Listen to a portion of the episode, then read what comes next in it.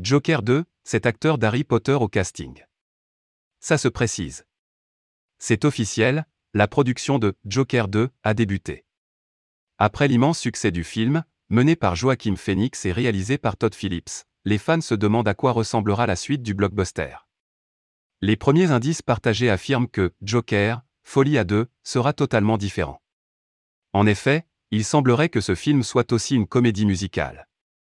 Dedans, le Joker rencontrera son alter ego féminin, Harley Quinn. Et qui mieux que Lady Gaga pour l'incarner sur grand écran? Mais ce n'est pas tout. Le casting se précise selon Deadline, qui annonce la participation de cet acteur irlandais. Ce dernier est connu du public puisqu'il a joué dans Harry Potter. Il s'agit de Brendan Gleeson alias le professeur Alastor Mowgray dans la saga de J. Caroling. Il devrait jouer un gardien d'Arkham dans le film de Todd Phillips. Joker 2, quel est le salaire des acteurs?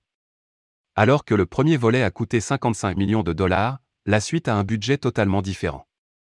Celui-ci a quasiment triplé de volume et passe à 150 millions. Il prend également en compte les salaires des acteurs principaux ainsi que celui du réalisateur. Joachim Phoenix et Todd Phillips devraient toucher près de 20 millions de dollars.